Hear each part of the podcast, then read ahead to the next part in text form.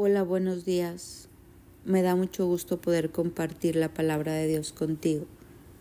Y en esta mañana quiero leerte algo que está en Génesis 50. Escucha.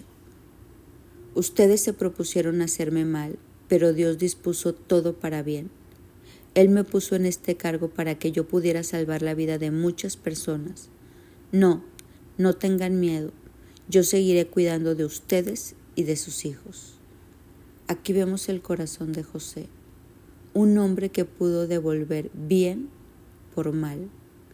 Las personas más allegadas a él, su familia, sus hermanos, lo vendieron, lo maltrataron, lo trataron injustamente, pero Dios preparó el corazón de José para que él pudiera devolver bien por, por ese mal que le habían hecho, como dice la palabra que nosotros acabemos con el mal haciendo el bien.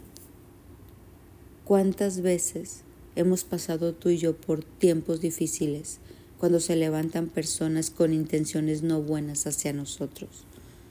¿Cuántas veces hemos escuchado, sabido por ahí que hay gente que habla mal de nosotros, que murmura, que nos juzga o que por algún motivo que desconocemos mancha nuestro nombre, nuestro testimonio?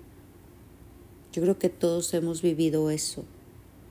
Y Dios resalta en su palabra que Él nos da la capacidad que a pesar de haber recibido lo malo, nosotros podamos hacer lo bueno. Que podamos devolver el bien aunque nos hayan hecho mal, aunque nos hayan tratado injustamente o no nos hayan bendecido de la misma manera que nosotros hemos sido de bendición para ellos. José fue preparado para esto. Por eso Dios lo puso arriba, lo hizo cabeza y no cola, y lo puso al lado del faraón. ¿Para qué? Para que él pudiera devolver bien cuando sus hermanos y esa gente allegada a él regresara y pudiera amarlos. José no solo los recibió y les hizo el bien, sino que les dio lo mejor que Faraón le había dado. Llevó a sus hermanos y a su familia a vivir a la tierra de Gosén. Eso quiere decir, no quiere decir que a José no le dolía. Si tú lees este capítulo, dice que José lloró tanto que hasta Faraón oyó. Era sensible, pero se había preparado. Tenía el carácter para soportar cualquier problema de la vida y salir en victoria y poder acallar con bien el mal.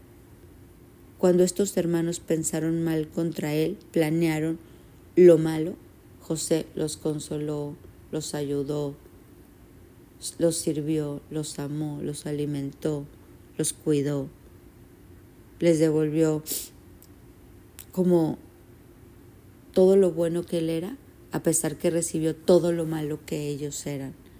Hizo favores. Hoy vamos a reflexionar en esto.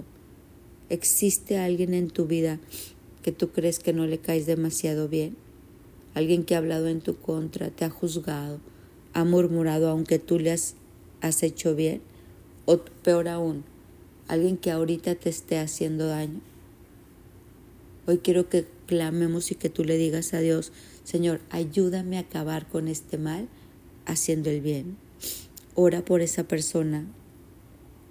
Pídele a Dios que, te ayude con esto, que esto pare, que esto ya no prospere y si tienes oportunidad, devuélvelo haciendo lo bueno.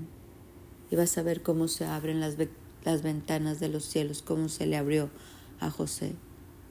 En este día quiero invitarte a que tú devuelvas bien aunque te haya hecho mal. Sé que no es fácil, sé que es un reto de valientes, pero tomados de la mano de Dios se puede hacer.